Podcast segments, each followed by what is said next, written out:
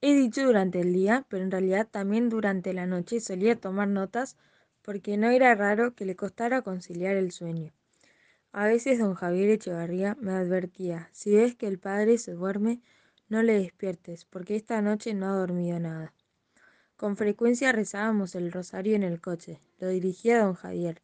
El ritmo no era ni demasiado rápido ni demasiado lento, sino sostenido. Hacía una brevísima pausa con el anuncio del misterio que contemplábamos y donde consideraba la escena y metía alguna intención determinada. Comenzó por entonces a contemplar diariamente los diez misterios restantes del rosario, sin las avemarías que los acompañan.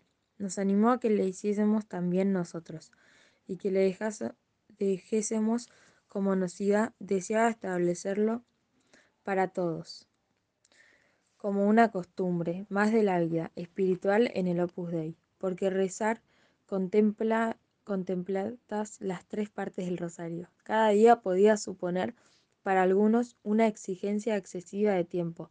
En cambio, contemplar los misterios podía ser un ejercicio muy provechoso para crecer en amor de Dios y no requería más de uno o dos minutos.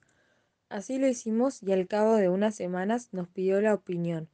Pasados unos meses se estableció esta nueva costumbre para todos en la obra.